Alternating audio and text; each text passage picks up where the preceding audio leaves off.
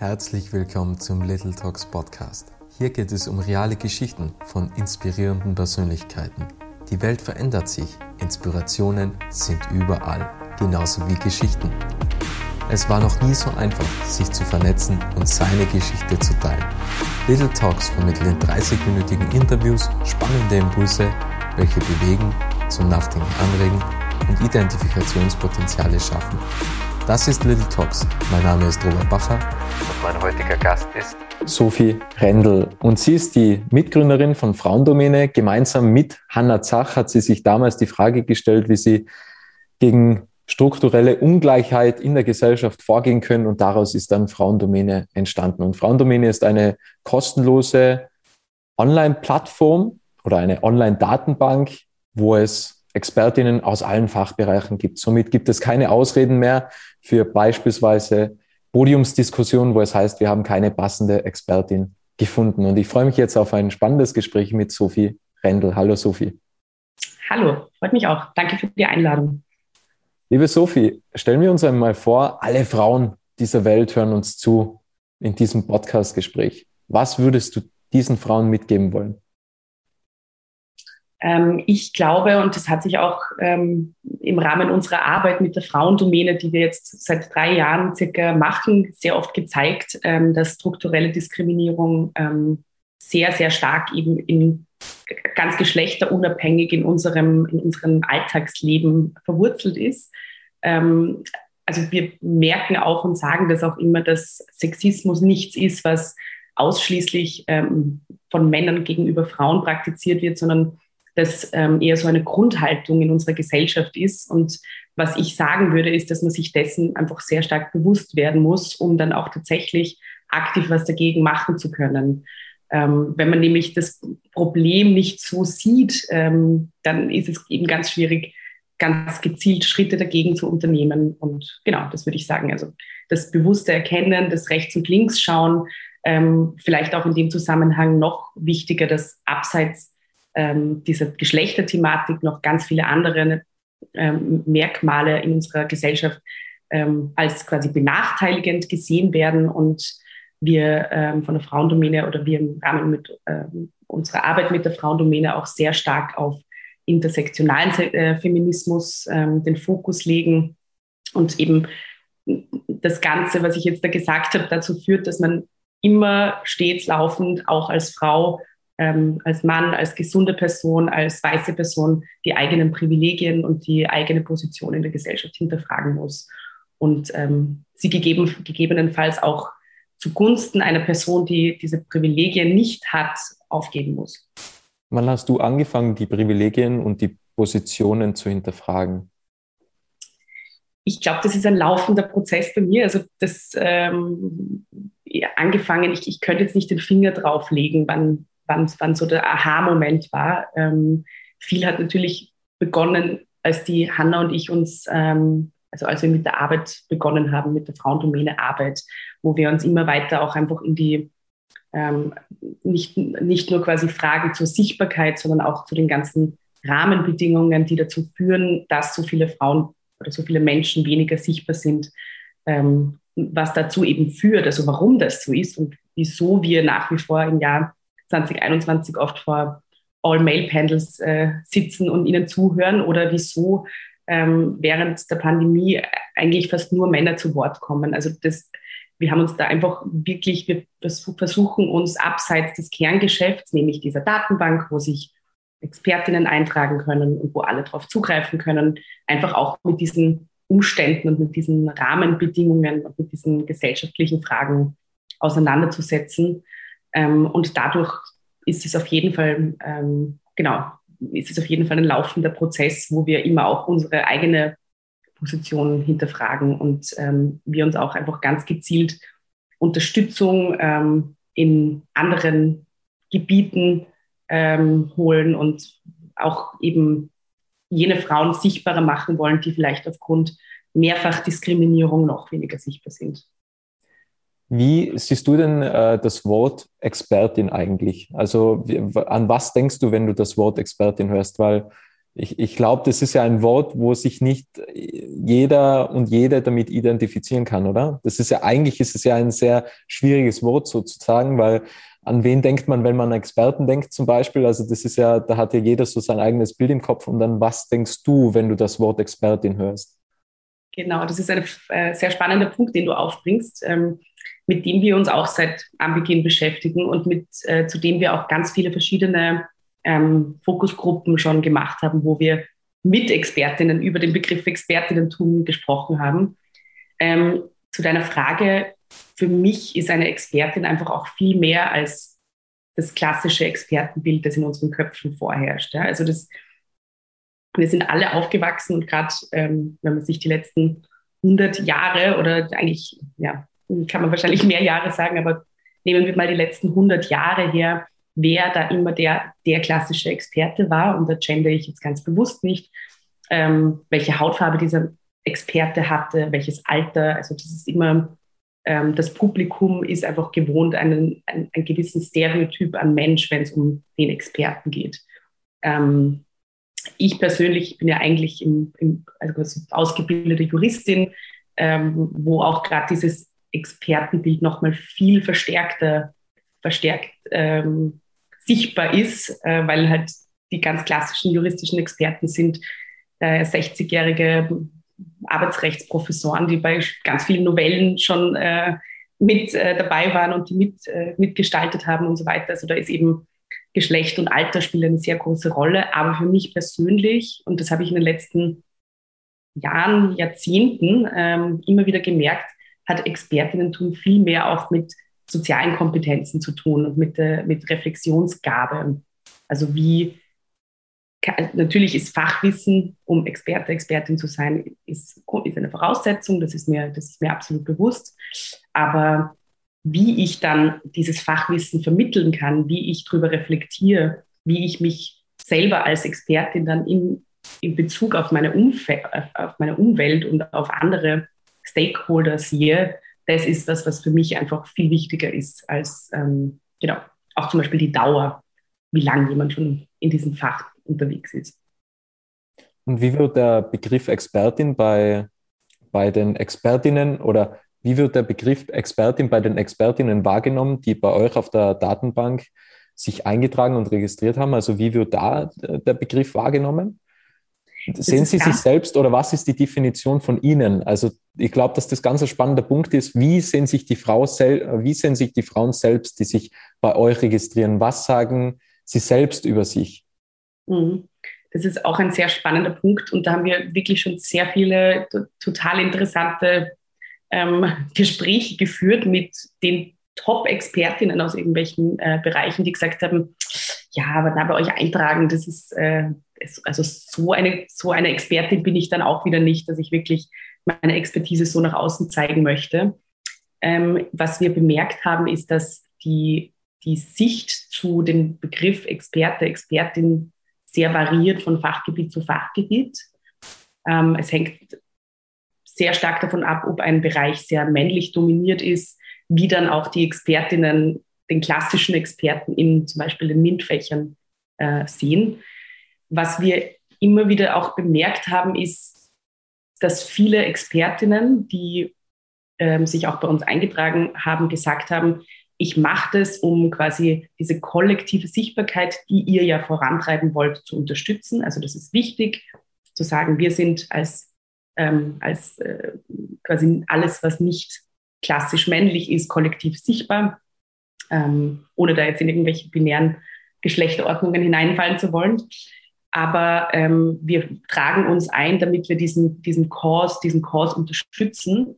Aber es ist uns nicht das Bedürfnis, auf die Bühne zu gehen und ähm, zum Beispiel an einem Panel teilzunehmen, weil wir wollen uns das nicht antun. Wir wollen uns nicht antun, anders bewertet zu werden. Und ich glaube, das ist ein ganz wichtiger Punkt in dieser ganzen Diskussion, dass Expertinnen und Frauen generell, die in der Öffentlichkeit auftreten und sprechen, einfach laufend und äh, nach wie vor anders behandelt werden als äh, der Mann in der vergleichbaren Situation. Also es fängt schon damit an, dass das Aussehen bewertet wird, äh, was ganz, ganz selten bei Männern passiert. Also ich glaube, äh, wenn man sich die österreichische Innenpolitik ansieht, der einzige Mann, der tatsächlich ähm, äußerlich bewertet worden ist, war, glaube ich, Christian Kern und seine Anzüge.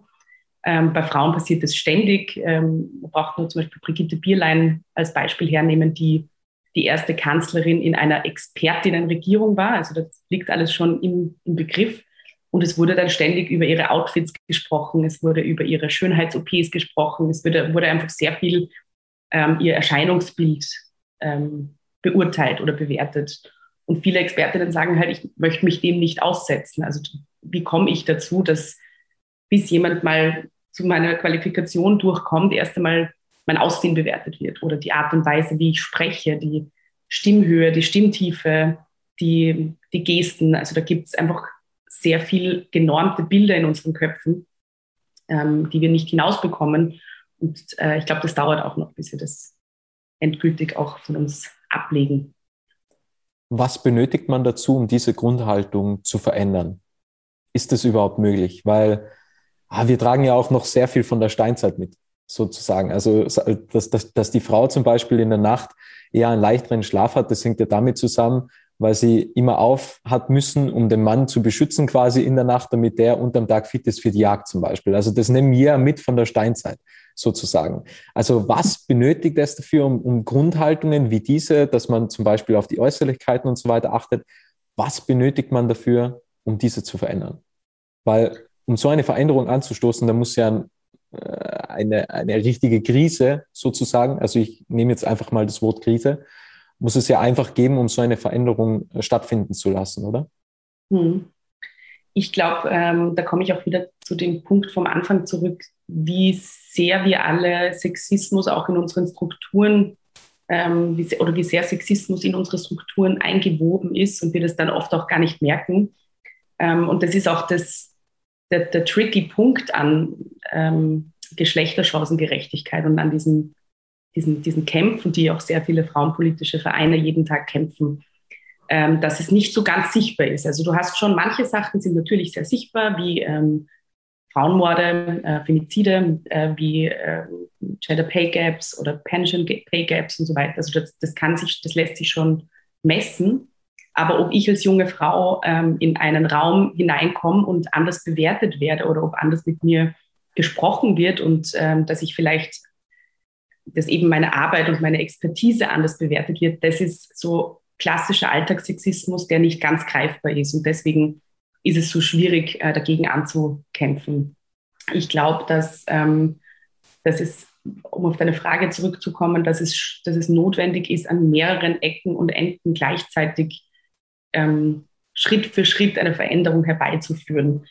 Äh, ein großes Thema dabei ist, ähm, sind Geschlechterstereotype, also welche ähm, Charakteristika oder Eigenschaften schreibe ich eher Männern zu, welche schreibe ich eher Frauen zu, ab, abgesehen davon, dass dieses männlich-weiblich Denken einfach auch sehr veraltet ist, ähm, führt es natürlich dazu, dass wir uns dann immer wieder, also vom Kindergarten bis ins Berufsleben, immer wieder einfach ähm, gewisse Erwartungshaltungen an Personen knüpfen nur aufgrund ihres Geschlechts. Und das ist, ähm, das ist, ja, führt dann auch eben zu ganz viel indirekter oder teilweise direkter Diskriminierung, also die, diese Geschlechterstereotype aus der Welt zu schaffen oder zumindest dagegen anzuarbeiten, das ähm, wäre ein wahnsinnig wichtiger Schritt.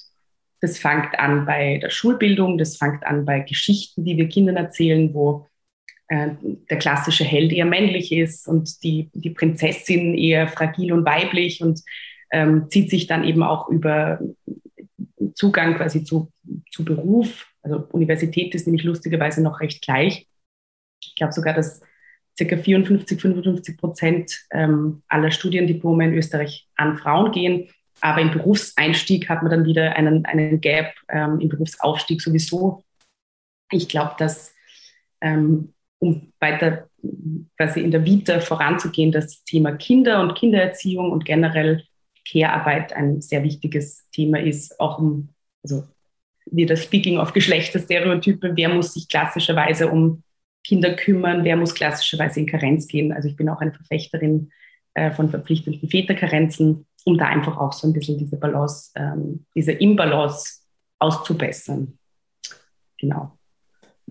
Denkst du, dass sich äh, Frauen teilweise zu wenig zutrauen, beziehungsweise gar nicht wissen, wie stark sie eigentlich sind, weil ich frage jetzt deswegen, weil ich frage auch sehr viele Frauen für den Podcast an und da erhalte ich immer die unterschiedlichsten Reaktionen. Habe ich überhaupt etwas zu sagen? Was soll ich dazu beitragen? Passe ich überhaupt in das Format? Und ich befasse mich ja immer mit der Person, bevor ich eine Anfrage schicke und sende. Aber das ist ganz interessant, weil die Frauen sind meistens, okay, funktioniert das überhaupt? Was kommen für Fragen? Kann ich mich da irgendwie vorbereiten? Der Mann sagt einfach, ja, mach man. Äh, mach mal einfach. Also das kann jetzt daran liegen, dass der Mann eventuell einfach nicht nachdenkt ähm, das ist natürlich auch eine Möglichkeit. Aber woran liegt das? Weil ähm, ich will jetzt da keine Namen nennen, aber, aber du kennst zum Beispiel die Person, die hat gesagt, ja, passe ich da überhaupt rein und was habe ich schon zu sagen? Und dann denke ich mir, ja, natürlich hast du etwas zu sagen. Jeder hat eine unglaubliche Geschichte. Und wenn du wüsst, wüsstest, wie dich die Menschen sehen da draußen, dann wüsstest du genau, dass du etwas zu sagen hast, weil oftmals schmälert man ja so seinen eigenen Wert und da sind wir auch, glaube ich, bei dem Thema Sichtbarkeit. Ich glaube, dass Männer oftmals mehr die Sichtbarkeit mögen, auch im Sinne dieses Podcast-Format, als wie die Frauen. Ich glaube, dass ab und zu die Frauen, ich will jetzt da niemandem zu nahe treten oder irgendwie ein Urteil fallen, äh, fällen, aber vielleicht ab und zu ein Problem mit der Sichtbarkeit haben. Ich glaube, dass das recht wenig mit mögen oder nicht mögen zu tun ist, sondern äh, zu tun hat, sondern dass es da viel darum geht, was was sind wir gewohnt oder was kennen wir schon. Ähm, vielleicht auch da den Bogen zu spannen zu dem, was ich vor, vorher gesagt habe. Es ist einfach in unserer Gesellschaft und historisch gewachsen ganz klar, dass, ähm, dass jene Menschen, die stark nach außen auftreten, die laut nach außen auftreten, die bis jetzt ihre Expertise und oder äh, quasi Hauptsprachrohr für jegliche Art von Expertise in jeglichen äh, Wissenschaften. Also das muss man sich und auch, also nicht nur in quasi äh, auf dem akademischen Field, sondern auch auf zum Beispiel dem unternehmerischen Field. Ähm, wenn man sich die, die Top-Wissenschaftler und die Top-Unternehmer äh, anschaut, dann sind das zum großen Teil Männer. Ähm, insofern ist das natürlich auch diese Selbstverständlichkeit, mit denen ähm, ein Mann erzogen wird und aufwächst, wenn ich nämlich die ganze Zeit um mich, um mich herum nur lauter Sophie Rendels sehe, die ähm, in der Öffentlichkeit auftreten und sprechen, dann denke ich mir auch, I can do it. Also die schaut ja einfach auch so aus wie ich und dann mache ich es halt auch. Ja. Ähm, und andersrum ist einfach auch sehr viel in dem, in dem Bild oder führt quasi dieses männlich dominierte Bild im Außenauftritt einfach viel dazu, dass sich andere Menschen und das sind nicht, das betrifft nicht nur Frauen, sondern das betrifft auch äh, sehr viele Menschen, die halt nicht diesen klassischen Charakteristika ähm, von ein, weiß ich nicht, eines Steve Jobs oder eines ähm, Albert Einsteins entsprechen, sich vielleicht mit dem auch einfach nicht so ganz identifizieren können. Ich bin oder beziehungsweise wir von der Frauendomäne verfolgen sehr stark den Ansatz, dass es nicht die Aufgabe ist, der Frauen äh, sich zu empowern und einfach mal quasi so mutig zu sein und auf die Bühne zu gehen und auch mal zu sprechen, ähm, weil dadurch wird ja wieder die ganze Verantwortung auf die Frau abgewälzt. Also dann kann ich auch sagen, naja, du, quasi, du musst dich nur ein bisschen mehr anstrengen und musst dich nur ein bisschen mehr trauen ähm, und dann schaffst du es auch. Ja? Sondern was unser Ansatz ist, ist, dass wir uns einfach eben, wie ich schon versucht habe, so ein bisschen herzuleiten, warum ist denn das so? Also wieso gibt es dieses, und du hast das ja vorhin schon erklärt, ähm, das heißt ja, das nennt man ja Imposture Syndrome, das Gefühl, äh, das klassischerweise eben eher auch Frauen zugeschrieben wird, dass es mit 85 Prozent des Wissens noch nicht ganz ausreicht, um mich auf ein Podium zu setzen zu einem Gebiet. Ähm, und der Mann, der, der vielleicht in einer vergleichbaren Position ist, wie ich, sich mit einem 60-prozentigen Wissen ähm, einfach mal draufsetzt, weil ja, wird schon irgendwie werden. Und ähm, ich weiß nicht, mit wem ich da letztens gesprochen habe, aber über genau dieses Thema und ich fand so lustig, die Person hat zu mir gesagt, es kann nicht das Ziel sein, dass wir dann lauter mittelmäßige Leute haben. Also so, wenn sich jetzt quasi die Expertinnen anpassen an das Niveau eines mittelmäßigen Experten, der sich halt traut, einfach nur weil er halt, ähm, ja, weil er mal schaut, ähm, und weil er dieses Imposter-Syndrom vielleicht nicht hat, sondern das Ziel soll ja eigentlich sein, dass alle Menschen nach, ihrer, nach ihren Fähigkeiten und nach ihrem Können bewertet werden und auch sichtbar werden und nicht nach ihrem Geschlecht. Ja. Ähm, und es eben, es ist nicht die Aufgabe von Frauen, sich an dieses System anzupassen und ähm, die Stimme tiefer zu stellen und einfach ein bisschen mehr die Ellbogen auszufahren, weil das System denkt sie offensichtlich nicht mit. Ich finde das jetzt gerade sehr spannend, was du gesagt hast, weil ich habe äh, gerade vor, vor kurzem äh, ein Interview mit dem Dr. Manfred Hückel geführt, der was ähm, ja, Schulleiter ist bei der St. Gilgen International School am Wolfgangsee. Und da geht es ja eigentlich um Talenteförderung und Stärken. Jeder ist gleich und da wird nur geschaut, was hast du für Talente, was hast du für Stärken und wie kann man die herausarbeiten. Und da wird irgendwie nicht so geschaut, okay, oder in Frage gestellt, okay, da und da sind die Schwächen, sondern was sind die Stärken und wie kann man die immer weiterentwickeln. Und das finde ich eigentlich schon spannend, weil vielleicht schauen wir einfach zu oft, also ich will jetzt da keine Etikettierung ähm, ausdrücken, aber vielleicht, ich kenne es ja selbst von mir, man schaut einfach immer mehr auf die Schwächen als wie irgendwie auf die Stärken. Und anstatt dass man einfach sagt, okay, das sind meine Stärken und an dem arbeite ich. Und ich glaube auch, das mit dem Expertenstatus, wann weiß man denn 100 Prozent? Das kann niemand, oder? Also 100 Prozent wird man nie erreichen. Und man mhm. muss immer davon ausgehen, man, man weiß mehr als wie das Publikum zum Beispiel als, oder als wie die, die Zuhörer und Zuhörerinnen.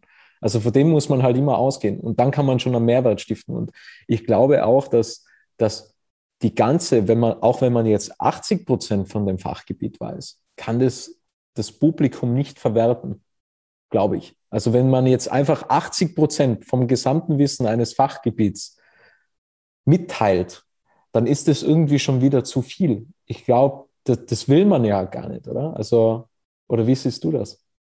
Äh, wahrscheinlich nicht. Also wahrscheinlich ist es für eine Podiumsdiskussion zu umfassend, ähm, wenn jemand aber andererseits ähm, werden ja auch oft genug die Top-Experten, Expertinnen eingeladen, um über ihr Fachgebiet zu sprechen.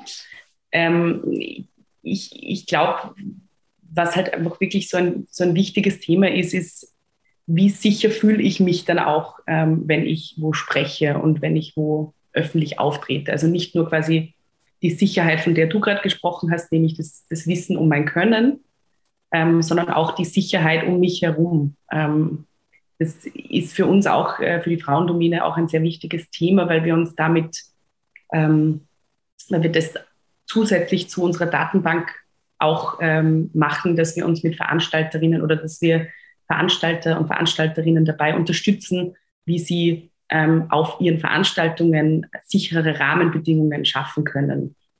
Und ähm, weil das eine ist ja quasi, dass ich das Wissen, das ich habe, auch äußern kann und das andere ist, dass ich mich dabei eben dann wohlfühle und dass ich mich dabei gut fühle.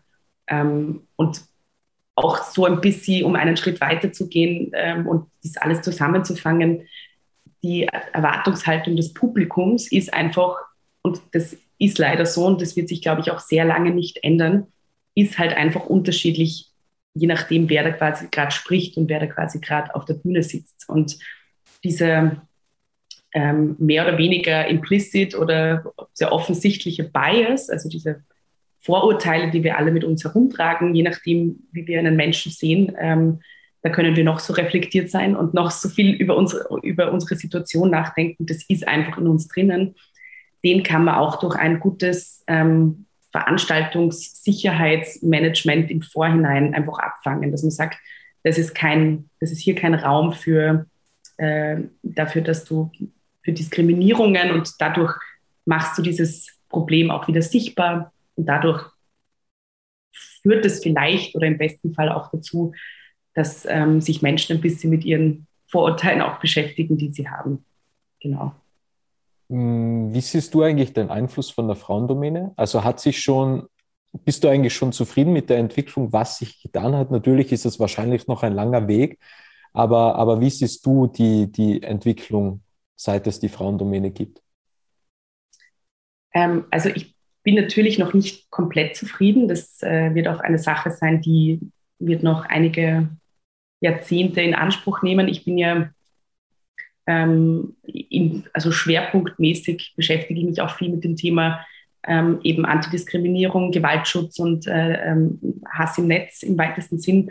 Und da kann man leider im Moment überhaupt nicht zufrieden sein. Also das ist, ähm, das, das ist mal das eine. Und das andere ist, dass die Frauendomäne, ähm, wir haben jetzt, also wir haben, Feier haben vor einer Woche oder vor zwei Wochen unsere tausendste Expertin, unsere tausendste eingetragene Expertin gefeiert, was natürlich super ist. Ähm, und sind aber jetzt auch gerade sehr stark oder arbeiten sehr stark daran, dass wir die Fachgebiete und die Expertinnen, ähm, die auf unserer Datenbank eingetragen sind, noch diverser gestalten und dass wir das noch auch natürlich, dass es weiter wächst. Also das ist uns ganz wichtig. Ähm, der Einfluss der Frauendomäne ist, würde ich sagen, ähm, recht zufriedenstellend dafür, dass wir ein gemeinnütziger Verein sind. Wir haben sehr, sehr gute Google Analytics ähm, Zahlen. Also da sind wir sehr stolz drauf. Wir haben ziemlich viele Kooperationen mit Medien, mit Veranstalterinnen etc. Wir äh, vermitteln sehr viel aktiv auch Expertinnen, wenn, das, äh, wenn, das, wenn, jemand, wenn jemand uns anfragt und das passiert sehr oft. Und ähm, genau, wir werden immer wieder in Medien gefeatured, wir werden immer viel gefragt zu gewissen Themen und können dadurch einfach auch so ein bisschen die, die öffentliche Meinung mitshapen, was natürlich super ist.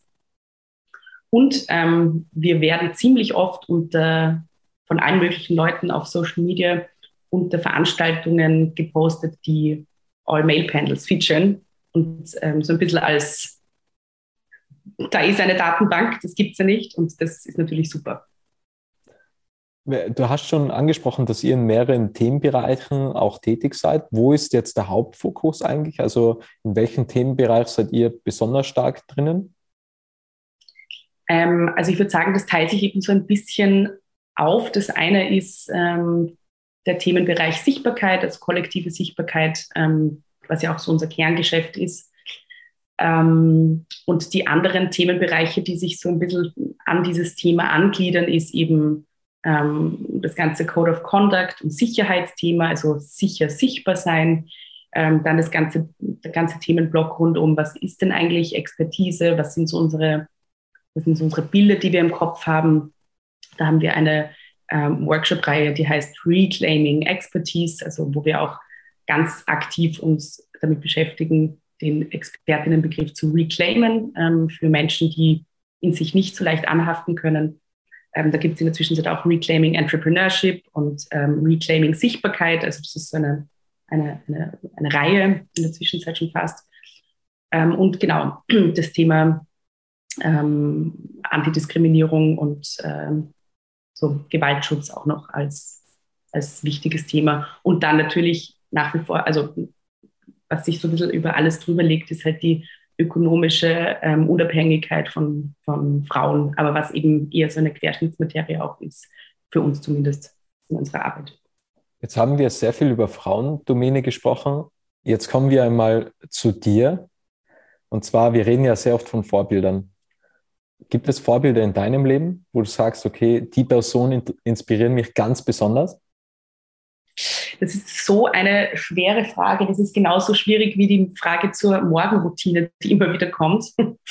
ähm, ich würde sagen, meine Vorbilder sind auf jeden Fall, es ist eben so schwierig, quasi so ein, eine, eine Frau in meinem Umfeld herauszupicken. Ähm, ich arbeite mit circa zehn Frauen in der Frauendomäne zusammen, die alle eine absolute Vorbildwirkung für mich ähm, haben, die alle großartig sind, die alle ähm, tolle feministische Frauen sind. Ähm, und gleichzeitig habe ich aber auch in meiner Familie sehr viele ähm, Frauen, die sehr feministische Frauen sind und die auch zu meinen Vorbildern zählen. Also ich schätze mich sehr glücklich über die ähm, Vielzahl an, an großartigen Vorbildern, weiblichen Vorbildern in meinem Leben. Und das ist, glaube ich, auch wichtig. Denkst du, dass du ein Vorbild bist? Vielleicht, ich weiß es nicht. Ich hoffe. Ähm, wobei ich, ja, das, das, das kann ich nicht seriös beantworten. Ist, äh, spielt wahrscheinlich auch sehr, sehr stark in das, in das hinein, was ich gerade eine halbe Stunde ausgeführt habe. Aber ähm, ich, also wenn ich für jemanden ein Vorbild bin, dann freut es mich natürlich, aber wüsste ich jetzt nicht. Wie würdest du Erfolg definieren? Ab wann würdest du sagen, ist die, weil ihr seid ja ein Verein, Ähm, und seid jetzt so gesehen, also natürlich weicht der Verein stark ab von, von Kennzahlen, was ein Konzern, äh, Konzern irgendwie vorliegen hat. Also da wird ja wahrscheinlich Erfolg anders definiert. Ab wann würdest du sagen, bist du erfolgreich oder ist die Frauendomäne erfolgreich? Also ich würde Erfolg tatsächlich überhaupt nicht mit ähm, betriebswirtschaftlichen Kennzahlen ähm, definieren. Ich weiß, das ist äh, auch jetzt keine wahnsinnig populäre Meinung. Ich glaube, dass man äh, das sowohl für mich selbst als auch für die Frauendomäne Erfolg ganz einfach darin liegt, andere Personen oder die Situation von anderen Personen zu verbessern. Ähm, sei es jetzt im, im individuellen ähm, ganz, also quasi in bilateralen äh, Konstrukten oder in multilateralen Konstrukten oder ähm, im gesellschaftlichen, im gesellschaftlichen Sinn. Also ich glaube, es geht ähm, und aber auch nicht, nicht quasi so zu verbessern, wie ich glaube, dass es für sie besser ist, sondern in Zusammenwirken mit den jeweiligen Gruppen ähm, darauf hinzuwirken, dass es besser ist. Weil das ist auch ganz wichtig äh, in unserer Arbeit, dass man nicht als ähm, weiße Frau zum Beispiel ähm, glaubt, man muss die Situation von, äh, von Women of Color verbessern, ohne dass man Women of Color mit einbezieht. Also so in diesem Zusammenwirken. Ähm, genau. Ich stelle immer eine Abschlussfrage und das ist immer dieselbe Frage. Was möchtest du noch sagen? Ich möchte noch sagen, ähm, dass ich solche Plattformen wie heute immer dann eben auch zum Schluss dafür nutze, ähm, so ein bisschen daran zu erinnern, dass alle Personen, und das, hat, das knüpft auch so ein bisschen an mein Anfangsstatement an, dass es einfach so wahnsinnig wichtig ist, um gesellschaftlich ähm, Veränderungen herbeizuführen, die eigene Position laufend zu hinterfragen und dass es wirklich auch äh, überhaupt nicht schlimm ist, das zu machen und dass es tatsächlich auch nur einen persönlichen Vorteil mit sich bringt, wenn man das macht. Und ich kann es wirklich nur allen empfehlen, ähm, da tun sich neue Welten auf und es ist genau, wichtig für einen selbst und für alle anderen. Super. Vielen, vielen Dank, Sophie. Vielen, vielen Dank für deine Zeit und für den wertvollen Inhalt und danke an alle, die da draußen zugehört haben. Vielen Dank. Danke dir. Schön, dass du den Podcast bis zum Ende angehört hast. Wenn dir diese Folge gefallen hat, kannst du den Podcast gerne abonnieren.